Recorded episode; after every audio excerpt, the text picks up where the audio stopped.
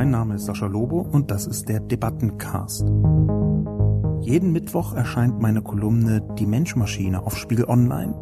Die Redaktion sucht mir dann eine Handvoll Kommentare, vor allem aus dem Spiegel Online Forum raus, und hier im Debattencast reagiere ich darauf. Thema ist diesmal meine Kolumne zum Dieselgipfel. Eine ganz kurze Zusammenfassung der Kolumne. Ich habe gefordert, dass statt eines Dieselgipfels dieser rückwärtsgewandten Schau der Fehler viel eher ein zukunftsgewandter Digitalgipfel stattfinden sollte. Ich habe in der Kolumne Elektromotoren als zwar wichtigen Teil, aber eben nur als einen Teil der bereits laufenden Mobilitätsrevolution bezeichnet. Und diese Revolution findet meiner Ansicht nach auf Basis der digitalen Vernetzung statt. Was ziemlich spannend ist in der Debatte insgesamt, ist, dass sich bei dieser Auto, Diesel, Elektro, Umweltdebatte das Gefühl hatte, es ist gar keine Autodebatte, sondern eigentlich nur eine Art Anlass zu einer viel größeren Weltanschauungsdebatte.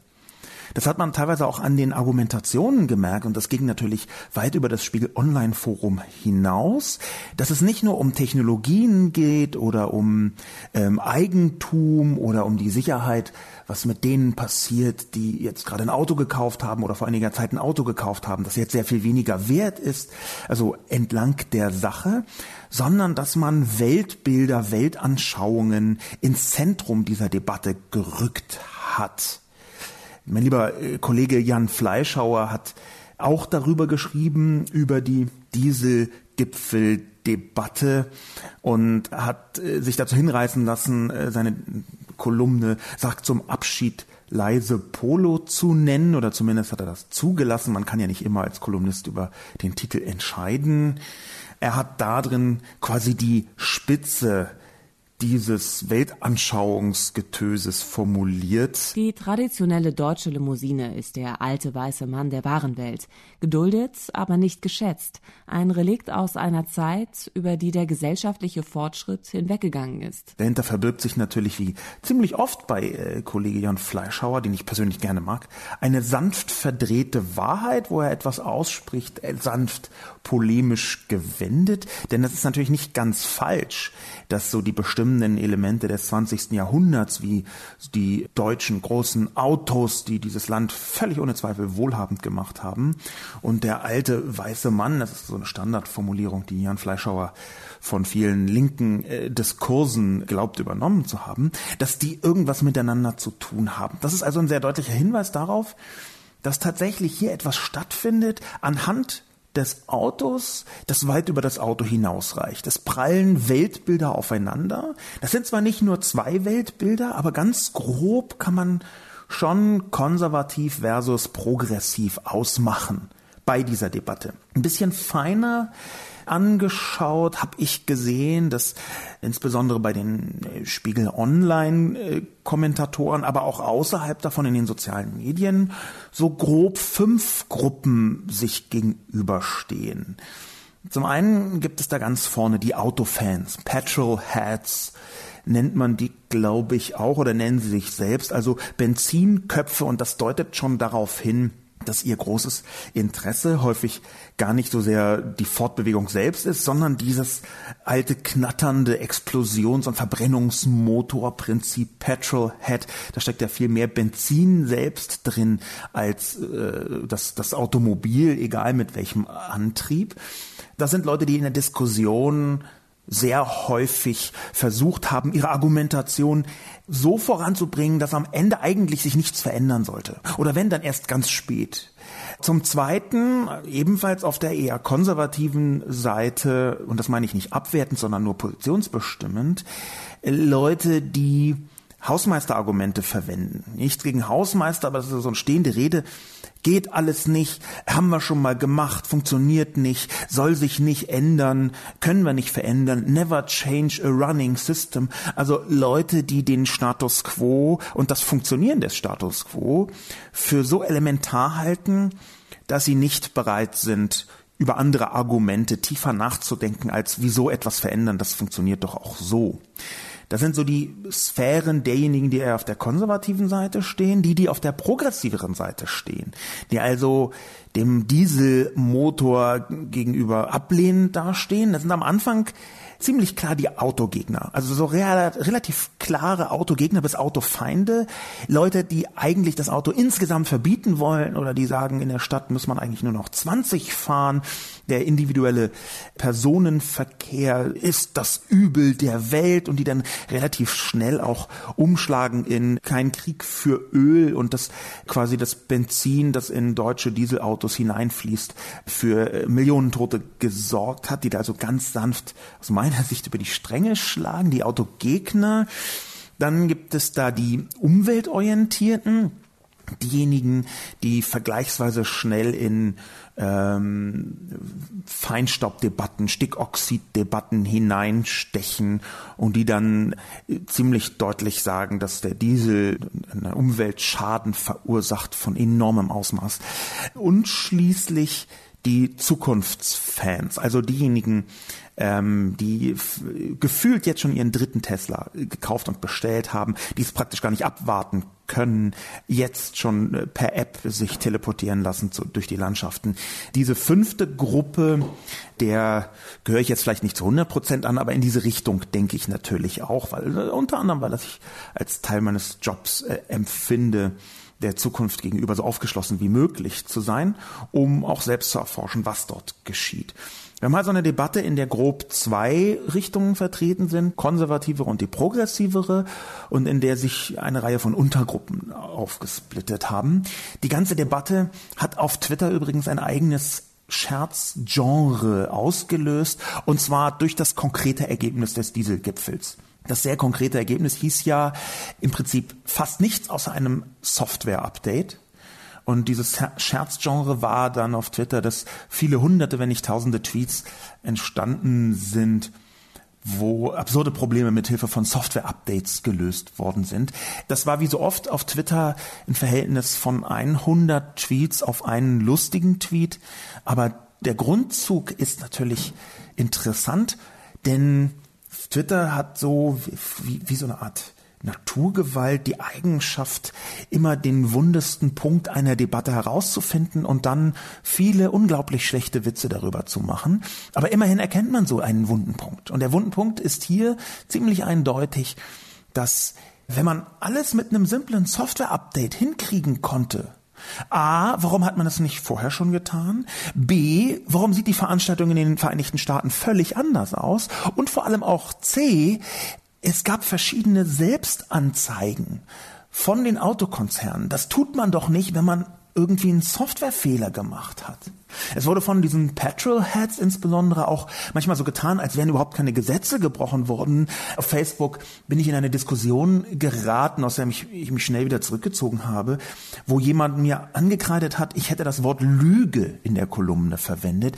Die Autokonzerne hätten gelogen und das sei völlig falsch gewesen, beziehungsweise viel zu ähm, pauschalisierend. Aber da frage ich mich dann doch, das ist doch nicht alles ausgedacht es gab doch eine Betrugssoftware, die ich auch Betrugssoftware nennen möchte. Und das, obwohl ich mich selbst überhaupt nicht als Autofeind oder Feind der deutschen Industrie verstehe. Ganz im Gegenteil, ich habe ein großes Interesse daran, dass es Deutschland gut geht.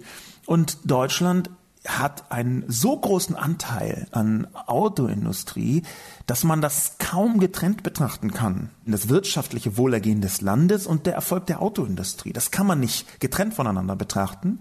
Und das ist aus meiner Sicht auch der Grund, warum das sofort auch zu einer politischen Debatte wird, wo man abwägen muss. Ist es denn richtig, jetzt etwas zu tun, was zum Beispiel in der unmittelbaren Folge viele hunderttausende Arbeitsplätze gefährdet?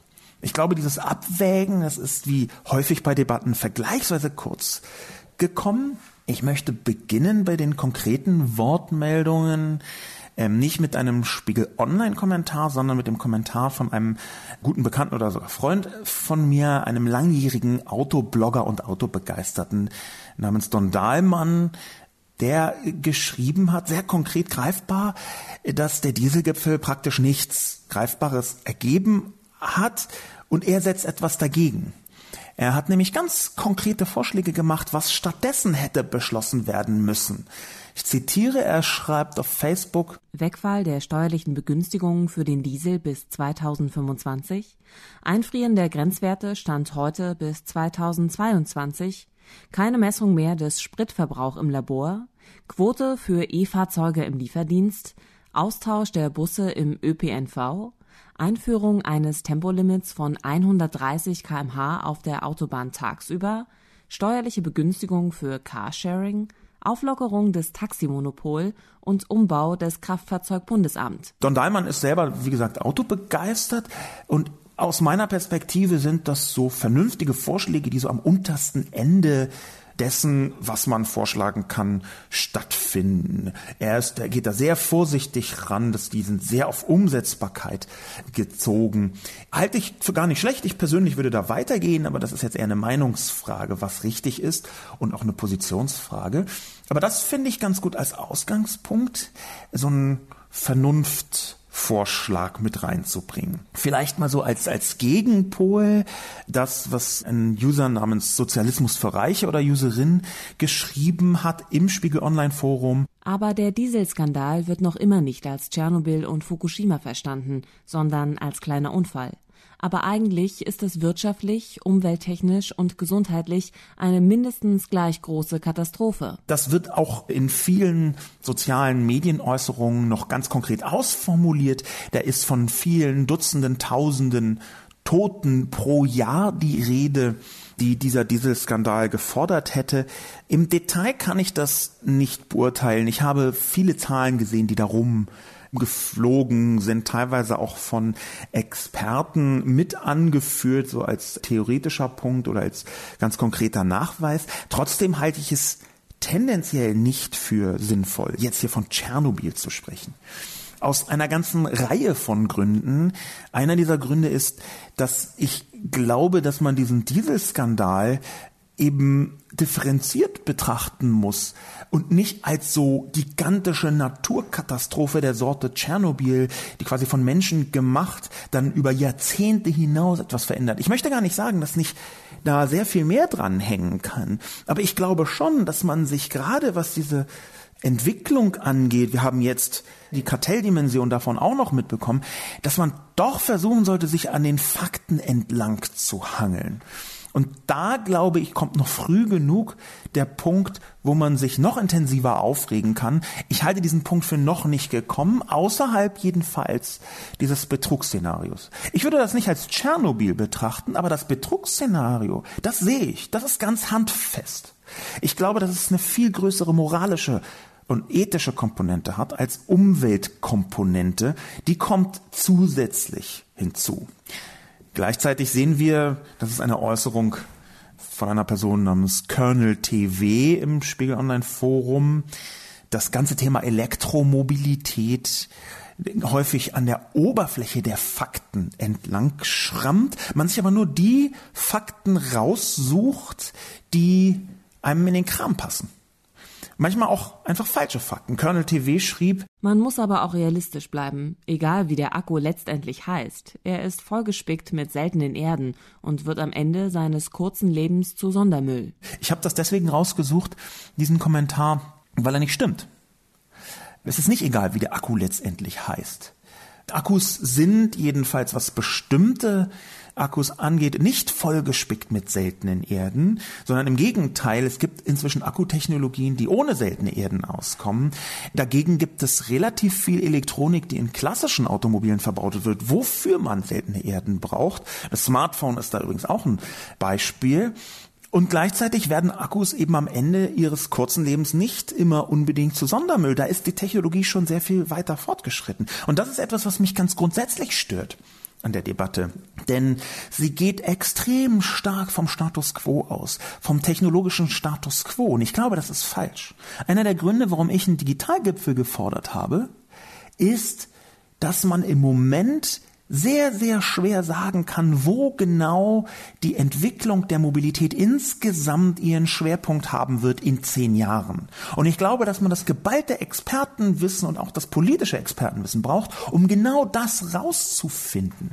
Ein bisschen ist es, als würde man jetzt sagen, als wäre jetzt die 80er Jahre und man würde sagen, ach, Smartphones werden sich nie durchsetzen. Wer soll denn diese großen Koffer mit den schweren Akkus ständig mit sich herumtragen? Und das war eine Aussage, die damals tatsächlich auch stimmte. Die ersten A-Netz, B-Netz, C-Netz-Telefone, die mit so großen Koffern versehen waren, damit man überhaupt 20 Minuten telefonieren konnte. Aber das sind Aussagen, die diesen technischen Fortschritt, der extrem schnell geworden ist, vor allem im digitalen Kontext, Kontext, die den einfach nicht mit berücksichtigen. Und ich glaube, da, um verlässliche oder einigermaßen sinnvolle Aussagen über die Zukunft treffen zu können, in so einem groben Rahmen zumindest, da braucht man ein sehr viel größeres Experten- und Querschnittswissen. Daher habe ich einen Digitalgipfel gefordert. Interessant für mich an der Debatte war auch, dass etwas aufgeschieden ist, was sehr häufig geschieht. In den Dresdner Neuesten Nachrichten hat ein Verkehrswissenschaftler namens Professor Matthias Klingner gefordert, eine ideologiefreie Debatte über Schadstoffe durch Autoverkehr. Letztendlich sollte, wie bereits gesagt, dies alles völlig ideologiefrei diskutiert werden können. Und dabei beschreibt er ganz viele richtige Dinge und viele Maßstäbe. Natürlich hat der Mann unglaublich viel Fachwissen, aber gleichzeitig fällt auf, dass er die Maßstäbe des Status quo anlegt und er im selben Atemzug jede Menge Argumente für diejenigen einbaut, die wollen, dass alles so bleibt. Zum Beispiel vergleicht er den Schadstoffausstoß ähm, von Automobilen direkt mit anderen Quellen. Aber aus meiner Sicht geht es nur zu einem sehr kleinen Teil um die Optimierung des Status quo. Ich glaube, es geht sehr viel eher darum, dass sich genau jetzt ein guter Slot auftut, ein guter Moment auftut, um das ganze System des Transports auf die nächste Stufe zu befördern. Es ist einfach völlig unleugbar, dass das private Automobil, speziell mit Diesel, in einer Art von Krise sich befindet. Und ich glaube, dass man viel eher diese Krise nutzen sollte, um eben die nächste Ebene zu adressieren und nicht noch das Beste aus dem Status quo herauszuholen. Auch das habe ich ja in meine Kolumne hineingeschrieben, dass es verschiedene Formen der Innovation gibt und dass die ständige Verbesserung des Bestehenden eine absolute deutsche Qualität ist, die gleichzeitig dafür sorgt, dass die Verbesserung durch einen radikalen Schnitt viel zu kurz kommt. Abgesehen davon ist für mich dieser Begriff ideologiefreie Debatte ein absolutes Reizwort. Ich glaube nämlich, dass die dahinterstehende Theorie Ideologiefreiheit so gar nicht existiert.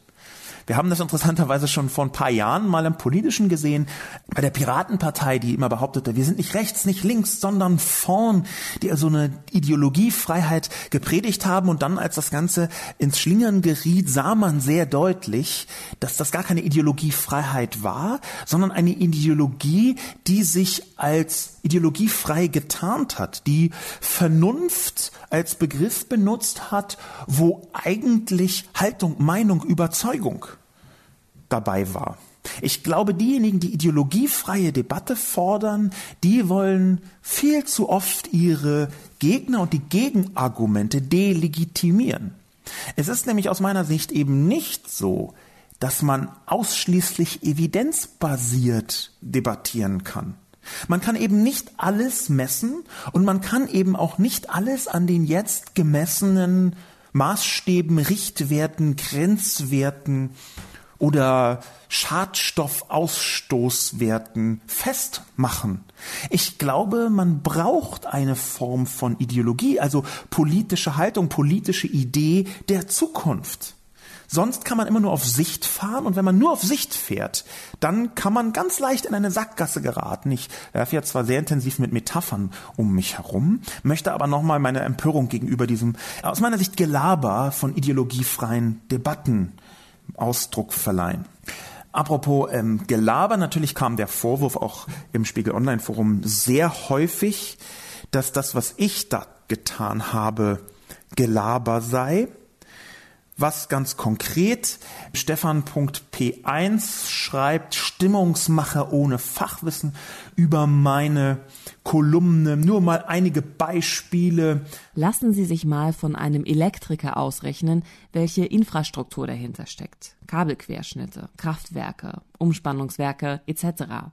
Wenn von den erwähnten neun Millionen Ladestationen nur die Hälfte bei Dunkelheit genutzt würden, vorausgesetzt, dass unter der Laterne nur E-Fahrzeuge mit Ladeabsicht parken dürften und jemand aufpasst, dass das Ladekabel nicht geklaut oder durchgeschnitten wird.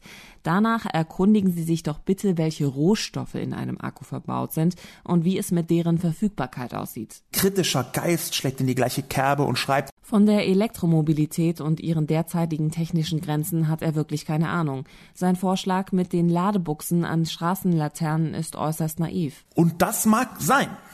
Ich nehme nicht für mich in Anspruch, bis in die tiefsten Tiefen der Elektromobilität Experte zu sein. Allerdings haben speziell diese beiden Kommentatoren übersehen, dass ich genau diese Passage mit den Ladestationen von Straßenlaternen äh, mit einem Link versehen habe, einer modernen, neuartigen Technologie, bei der man Argumente nicht mehr nur erklären kann und muss, sondern auch einfach verlinken kann und der Link dann vielleicht einen weiteren Hinweis gibt. Verlinkt habe ich nämlich das Startup Ubitricity, was einen Namen hat, mit dem es gar kein Erfolg werden kann. Die Idee allerdings ist genau das Produkt, was ich beschrieben habe. Deswegen habe ich es auch beschrieben. Ubitricity macht nämlich Straßenlaternen zu Ladestationen, beziehungsweise schrieb ich da Ladestationchen, weil schon klar ist, dass eine Straßenlaterne nicht die volle Kraft einer Supercharger-Ladestation entfaltet.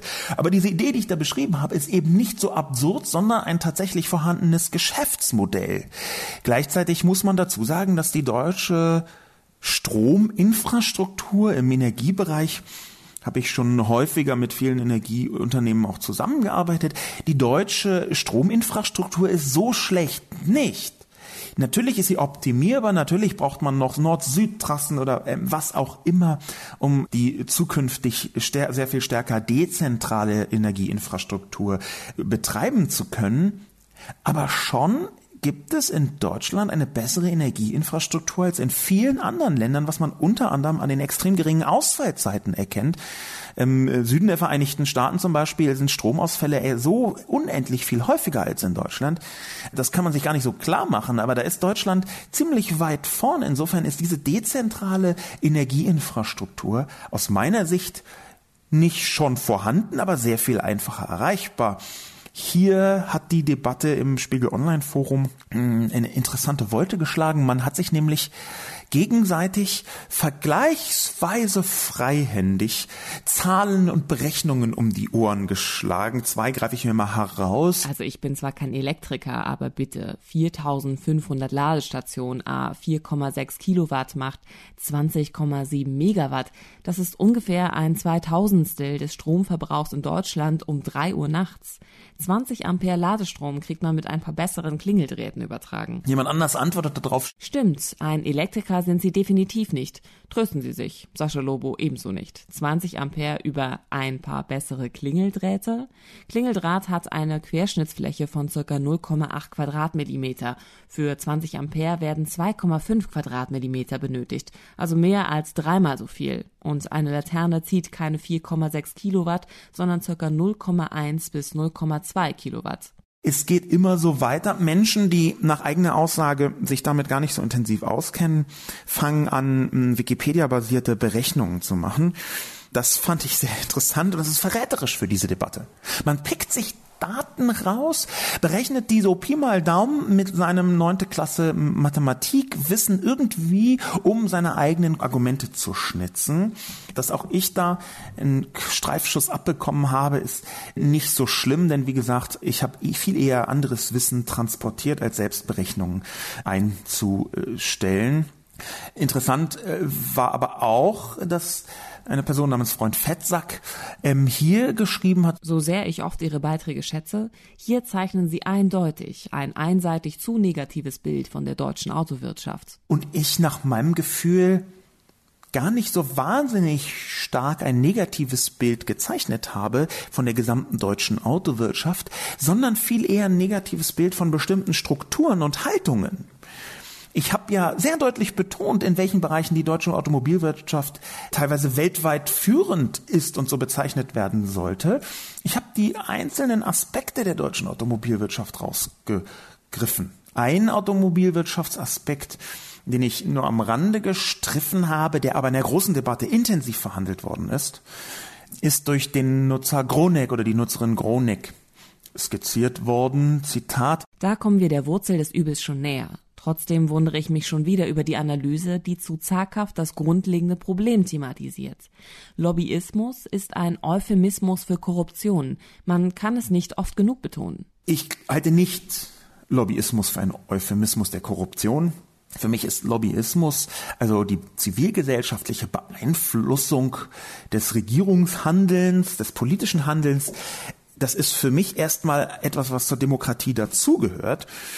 Ich glaube aber, dass Lobbyismus sehr oft und auch strukturell weit hinausgeht über die Beeinflussung im zivilgesellschaftlich-demokratisch okayen Rahmen und bis hin zu einer ja, korruptionsnahen Aktivität gerät. Das sehe ich durchaus. Der Spiegel berichtet ja in seiner letzten Ausgabe über diese sehr enge Verflechtung zwischen Autoindustrie und Politik, am Beispiel unter anderem von Eckart von Kläden, der aus dem Kanzleramt direkt zu äh, einem großen Automobilkonzern gewechselt ist. Und natürlich gibt es da einen engen Austausch.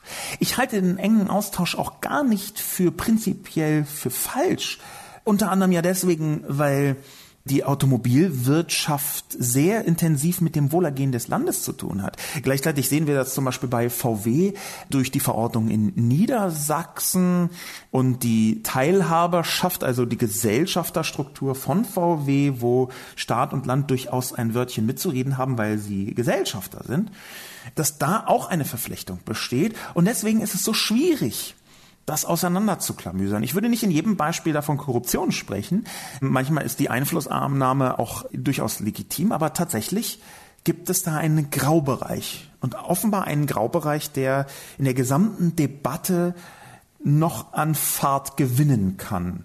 Bin gespannt auf die Leaks, die da kommen. In der Debatte hat sich auch Tagesspiegel Causa Alexander Möller äh, zu Wort gemeldet, dem Geschäftsführer des ADAC.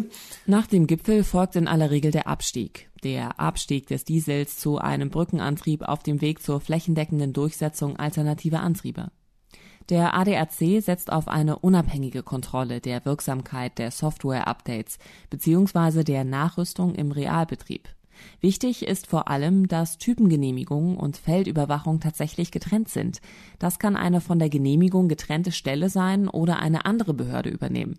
Wichtig bleibt, dass umfassende Transparenz durch sofortige Veröffentlichung erfolgt. Der letzte Satz hier, das ist eigentlich der einzige, der mich wirklich interessiert. Das andere, das ist natürlich vom ADAC als Automobillobby zwar überraschend harsch geschossen, nach dem Gipfel folgt der Abstieg, aber dann doch wieder die Hälfte des Weges zurückrudern. Zwischen den Zeilen lese ich da aber, dass sogar der ADAC sich nicht länger bieten lassen möchte, äh, was die Autoindustrie da tut, trotz dieser sehr engen Verflechtung was Automobillobby, Politik und natürlich auch sowas wie Vertretung der Autofahrer wie ADAC angeht. Paula F. Ähm, aus dem Spiegel Online Forum geht eher in eine andere Richtung, nämlich die Strukturen. Schuld ist die Diktatur in den Konzernen. Eine Person, ein Mann namens Kartalarek, ein Ingenieur, hat geschrieben. Es wäre vielleicht noch zu beleuchten, dass auch eine arbeitskulturelle Eigenart der Deutschen, ich schließe mich ein, mitschwingt. Die mangelnde Bereitschaft, Fehler zuzulassen bzw. zuzugeben. Und da hat er einen extrem wichtigen Punkt. Ich würde das nicht so wie Paula F. Schuld ist die Diktatur in den Konzernen formulieren, aber natürlich ist die Art und Weise, wie in Konzernen gearbeitet wird, in deutschen Konzernen, die ist definitiv eine tragende Säule dieses Dieseldebakels gewesen. Und da ist die Essenz von dem, was Talarek gesagt hat, auch das, was meine Einschätzung ist, nämlich eine mangelnde Fehlerkultur. Eine mangelnde Fehlerkultur, die es extrem schwer macht, einmal eingeschlagene Strategien zu verändern. Stattdessen möchte man sie immer weiter verbessern. Ich habe darüber auch schon häufiger geschrieben, dass die Abwesenheit einer deutschen Fehlerkultur gleichzeitig für den Grund halte, warum die Produkte eine Perfektion erreichen in diesem Land, die weltweit äh, führend sein kann und die gleichzeitig die Veränderung und diesen digitalen Wandel dramatisch erschwert. Der Ingenieur Katalarek äh, führt das sogar noch weiter darüber hinaus und sagt, jetzt sich vom Diesel abzuwenden, wäre eben auch eine Anerkennung von einer verfehlten Strategie. Aber weil Deutsche, wiederum ich schließe mich ein, nichts mehr hassen, als dabei ertappt zu werden, einen Fehler gemacht zu haben, traut sich keiner aus der Reihe zu tanzen und des Kaisers neue Kleider das zu nennen, was sie sind. Er spricht da also fast von einer Illusion, der man kollektiv unterliegt. Ich weiß auch hier nicht, ob ich so weit gehen würde, aber faktisch ist es tatsächlich so, dass aus meiner Sicht die Automobilkonzerne viel zu stark auf ihrem bisherigen Kerngeschäft versuchen, weiter aufzubauen und zu retten, was zu retten ist, anstatt einen mutigen Sprung zu machen. Es fordert sich viel leichter, als es umzusetzen wäre. Aber ich glaube, dass genau jetzt der Moment ist für einen ziemlich radikalen Strategieschwank, weil ich glaube, dass, und das habe ich in der Kolumne auch geschrieben, die Kosten für diesen Strategieschwenk, die werden immer größer, die werden immer teurer, die werden auch aus meiner Sicht sowohl sozial, was Arbeitsplätze angeht, als auch von der Umwelt her immer dramatischer von dem Arbeitsaufwand, den wieder in die Griff zu bekommen. Gerade was die Arbeitsstruktur in Konzernen angeht, war in der Debatte etwas sehr oft genannt auf Twitter, aber äh, zwei, dreimal auch im Spiegel Online Forum, das, was eine Person namens H. Thoma geschrieben hat. Elektroautotest von Rügen erinnert mich irgendwie an den Grovian. Der wurde auch gebaut, um zu zeigen, dass Windenergie nicht geht. Das habe ich so oft gelesen, dass ich dem mal nachgegangen bin. Ich kannte Grovian bis dahin nicht, aber ich habe ja in der Kolumne geschrieben, dass meine These war, dass dieser Elektroautotest von Rügen in den 90ern eigentlich eher gemacht wurde, um zu beweisen, dass es nicht geht. Das, was ich auf Wikipedia und daraus folgenden verschiedenen Presseartikeln der damaligen Zeit gefunden habe. Grovian, eine große Windenergieanlage. Sie wurde öffentlich gefördert und bis zur Technologieerprobung in den 1980er Jahren im Kaiser Wilhelm Cook bei Mahne errichtet. Es handelt sich um einen zweiflügeligen Lehläufer. Der Rotor läuft auf der windabgewandten Seite des Turmes mit einer Narbenhöhe von etwa 100 Metern. Grovian war lange Zeit die größte Windkraftanlage der Welt. Vieles an der Anlage war neu und in dieser Größenordnung noch nicht erprobt. Da die Gehäuseauslegung fehlerhaft war, konnte die Anlage nicht bei voller Leistung betrieben werden. Die Probleme mit Werkstoffen und Konstruktion ermöglichten keinen kontinuierlichen Testbetrieb. Die meiste Zeit zwischen dem Probelauf am 6. Juli 1983 bis zum Betriebsende im August 1987 stand die Anlage still. Und des Rätsels Lösung findet sich, warum das alles so merkwürdig anmutete, findet sich bei der Erklärung eines Vorstandsmitglieds, den damaligen Vorstandsmitglieds natürlich von RWE, einer der größten Energieunternehmungen in Deutschland. Günter Klette nämlich äh, äußerte auf einer Hauptversammlung Zitat nach der Welt. Wir brauchen Grovian, um zu beweisen, dass es nicht geht. Grovian ist so etwas wie ein pädagogisches Modell, um Kernkraftgegner zum wahren Glauben zu bekehren. Der äh, Finanzminister und ehemalige Forschungsminister Hans Matthöfer. Wir wissen, dass es uns nichts bringt, aber wir machen es, um den Befürwortern der Windenergie zu beweisen, dass es nicht geht. Die Grünen haben damals sich auch dort sehr hervorgetan. Und das Ganze erinnert mich an Projekte, die ich schon häufiger in größeren Unternehmen, ich bin ja Freiberufler und arbeite viel mit Unternehmen und habe viel mit Unternehmen gearbeitet, jetzt nicht mehr so intensiv. Das ganz erinnert mich an etwas, was ich in großen Konzernen immer wieder gesehen habe, nämlich, dass man Projekte macht, um zu zeigen, dass sie nicht funktionieren. Dass man als verantwortliche Person früher oder später sagen kann, ah ja, ähm, X haben wir ausprobiert, hat nicht funktioniert. Dass man einen Grund hat, die Strategie nicht zu ändern zum Beispiel.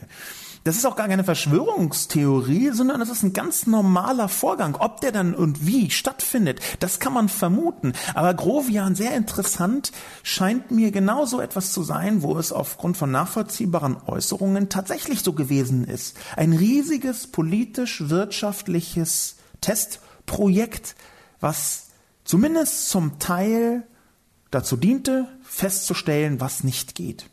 Ich glaube, dass man mit dieser Erklärung sehr nah rankommt an ganz viele Entwicklungen in großen Konzernen. Und wahrscheinlich sogar an ganz vielen Entwicklungen in großen Konzernen, die am Ende so ähnlich wie der Dieselskandal ausgegangen sind. Dass man nämlich sich nicht richtig getraut hat zu sagen, oh, das funktioniert nicht, sondern dann irgendwie angefangen hat zu tricksen. Eine offene Flanke und ich glaube, dass auch die ethische Diskussion, wie man sowas wie den diesen Skandal in Zukunft vermeiden kann, auch in anderen Bereichen der Industrie, dass man darüber zwingend diskutieren muss. Eine Feststellung von mir jetzt auf dem Schlussakkord der Besprechung von dem, was gesagt worden ist. Eine Feststellung von mir ist ähm, vergleichsweise übel vielen Spiegel Online-Foristen aufgestoßen G-Tech zum Beispiel schrieb. So, so, die deutschen Autos haben schlechte Benutzeroberflächen. Darf ich fragen, woher diese Feststellung kommt?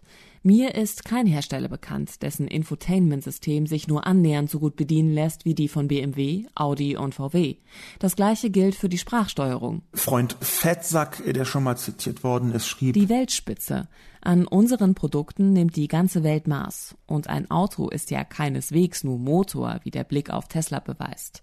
Schwaches Design, steinzeitliches Polterfahrwerk, haufenweise Billigplastik im Innenraum, mangelhafte Dauerhaltbarkeit. Und wenn Sie schon so ausführlich auf das Thema Veränderungen eingehen, dann wissen Sie ja sicher auch, dass Änderungen Zeit benötigen. Zylinderkopf schließlich schreibt, man ahnt schon ungefähr, äh, in welche Richtung Zylinderkopf selbst so tendiert am Namen. Und was die von ihresgleichen so dargestellte Euphorie in Sachen E-Autos betrifft. Laut Kraftfahrtbundesamt wurden in Deutschland bis Juli mal gerade 2000 Tesla zugelassen bei zwei Millionen Gesamtmarkt. Es gibt also doch noch die schweigende, aber vernünftige Mehrheit. Nun eine merkwürdige Perspektive. Die deutschen Autos haben schlechter Benutzeroberflächen. Die Benutzeroberfläche, der Maßstab kommt heute von Apple und Google und da ist aus meiner Sicht absolut klar, in welche Richtung es geht, nämlich radikale Usability. Und Usability habe ich vor anderthalb, ja vor zwei Jahren inzwischen, 2015 mal überzogen, mit einem Check überzogen. Unter anderem habe ich zum Beispiel die äh, Sprachsteuerung von VW getestet, damals für das Deutschlandradio, für einen Beitrag im Deutschlandradio. Im Gegensatz zu den großen Digitalunternehmen von Amazon ähm, über Google bis Apple war die Sprachsteuerung, die Spracherkennung ein dermaßenes Debakel dass man sie wirklich nur bedienen konnte, wenn man genau wusste, wie. Usability ist aber das Gegenteil, nämlich dem unbedarften neuen Nutzer sofort eine Anleitung an die Hand zu geben, auch ohne dass man ein Handbuch lesen muss. Experten werden immer alles einigermaßen bedienen können, aber es geht eben um Nicht-Experten und da ist tatsächlich die deutsche Automobilindustrie eine mittelgroße Katastrophe. Ich brauchte bei einem VW Softwaremodell 2016 19 Klicks, um mein Smartphone auch 2016 so mit dem Infotainment-System zu verbinden, dass ich das einigermaßen beeinflussen konnte, was da für eine Musik spielt. Ich bin inzwischen Car2Go-Kunde und DriveNow-Kunde, eigentlich mehr oder weniger fast alle Carsharing-Unternehmen verzweifle regelmäßig daran, was eigentlich passiert, wenn man in einem Smart von Car2Go, also der Firma Daimler, einfach sein Smartphone verbindet mit dem Infotainment-System, dann nämlich fängt das System an, die Songs von alleine zu spielen in einer völlig erratischen, mutmaßlich alphabetischen Reihenfolge. Die Bedienbarkeit ist unterirdisch aus meiner Sicht. Mir ist es ein absolutes Rätsel oder vielmehr eigentlich kein Rätsel, wie man davon weltweit führend sprechen kann und das an unseren Produkten die ganze Welt Maß nimmt. Das ist mir kein Rätsel, es ist eben äh, das Stichwort Gewöhnung. Menschen haben sich daran gewöhnt und glauben dann, das, was sie für richtig halten, ist das einzig Richtige. Da wäre ich eben anderer Meinung. Und als Schlussakkord noch die Äußerung von der Blicker, an der Realität vorbei. Wo ist denn das neue Mobilitätskonzept bei Tesla? Tesla verkauft teure Autos nur mit E-Motor anstatt Verbrenner. Beim Thema Carsharing engagiert sich Tesla null. Da kann ich nur zu sagen, zum einen ist der Elektromotor schon ziemlich zentral, zum zweiten aber begreift sich Tesla als Softwareunternehmung und hat doch ziemlich zweifelsfrei eines der führenden selbstfahrenden Autokonzepte gebaut, Das ist ein Mobilitätskonzept beziehungsweise das Fundament, die Basis für das Mobilitätskonzept. Selbstfahrende Autos sind natürlich das große Ding im Hintergrund.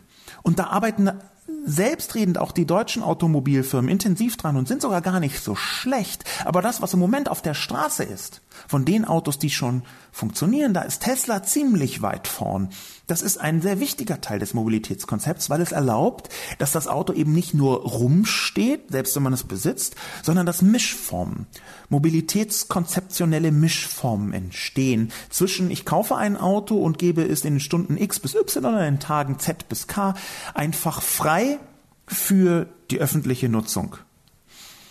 Schließlich sieht man noch zwei Äußerungen, der Blicker wiederum. Man merkt, Herr Lobo sieht die Welt nur durch die IT-Brille. Dem ich vollumfänglich zustimmen würde, beziehungsweise nicht ganz nur, aber in allererster Linie durch die IT-Brille. Meine Sicht auf die Welt, die ich in der Kolumne formuliere, ist tatsächlich die digitale Perspektive auf die Welt. Und ich glaube, dass das sinnvoll ist. Nicht ausschließlich. Meine Kolumnen sind ja nicht die einzige und ausschließliche Betrachtung der Gegenwart, aber ich glaube, dass es sehr wichtig ist, sich auch immer wieder auf die digitale Perspektive einzulassen und das halte ich für meinen Job. Dabei mache ich natürlich jede Menge Fehler und es kann auch sein, dass es einseitig ist, wenn man von dieser Perspektive drauf schaut, aber ich halte es eben für nötig. Und zwar unter anderem deswegen, weil wie der Kollege Robbery oder die Kollegin Robbery im Spiegelforum anmerkt. Ich bin selbst Softwerker, aber mir würde niemals einfallen, die die Physik antreibende Software wichtiger zu nehmen als das greifbare Produkt. Und da bin ich diametral anderer Meinung. Meine Perspektive, meine digitale Perspektive auf die Welt resultiert nämlich genau aus dieser Erkenntnis, aus dieser Einsicht, dass am Ende die vernetzte Software über die dinglichen Produkte gewinnt. Dass die vernetzten Betriebssysteme, die Plattformen, dass die natürlich am Ende die Hosen anhaben werden über die dinglichen Produkte, dass am Ende das Spaltmaß völlig irrelevant ist gegenüber demjenigen, der eine Software beherrscht für selbstfahrende Autos, dass derjenige die wirtschaftliche Sphäre der Transport, des Transports und der Mobilität kontrolliert, der die richtige vernetzte Software anbietet und nicht derjenige, der den super tollsten Motor, der den super tollsten Akku herstellt oder das beste Fahrwerk oder was auch immer. Das werden die Zulieferer der Zukunft sein und wir haben eine solche Vielzahl von verschiedenen Beispielen, angefangen von IBM und Microsoft in den 80ern und 90ern, wo ähm, IBM dachte, das Wichtige ist doch der Computer und dann wurde Microsoft die größte Firma der Welt, die größte IT-Firma der Welt, weil sie das Betriebssystem gebaut haben und die Software. Angefangen davon bis hin zum Beispiel Google, wo auch relativ deutlich geworden ist. Android ist das Wichtige und nicht das Smartphone drumrum, nicht die Hardware, sondern Android hat die Hosen an, die Plattform, die vernetzte Plattform. Und ich sehe keinen Grund, warum das nicht auch in Zukunft beim Automobil stattfinden sollte. Das ist für mich das allerwichtigste Argument für meine Perspektive Digitalgipfel statt Dieselgipfel. Das, wo die Wertschöpfung in Zukunft stattfinden würde, das, wo die ökonomische Macht in Zukunft liegt, wird eben nicht beim Dinglichen sein, sondern bei dem digitalisierten, beim virtuellen, bei der vernetzten Software. Und genau deswegen bin ich der Meinung, die ich schon 2013 geäußert habe, die großen Automobilunternehmen in Deutschland müssen um eine Zukunft zu haben, Softwarekonzerne werden. VW hat das ja schon getan, äh, mehr oder weniger auf eine Weise, die jetzt nicht unbedingt unterstützenswert ist, aber auf einer ernsthaften Ebene ja. Wir brauchen eine riesige Software, eine Vernetzungsoffensive der deutschen Automobilwirtschaft, sonst wird sie in fünf oder zehn Jahren nicht mehr in dieser Weise führend sein, wie das heute der Fall ist. Mein Name ist Sascha Lobo und mit diesem Schlussappell, mit diesem Schlussakkord möchte ich den heutigen Debattencast beenden und bedanke mich für die Aufmerksamkeit.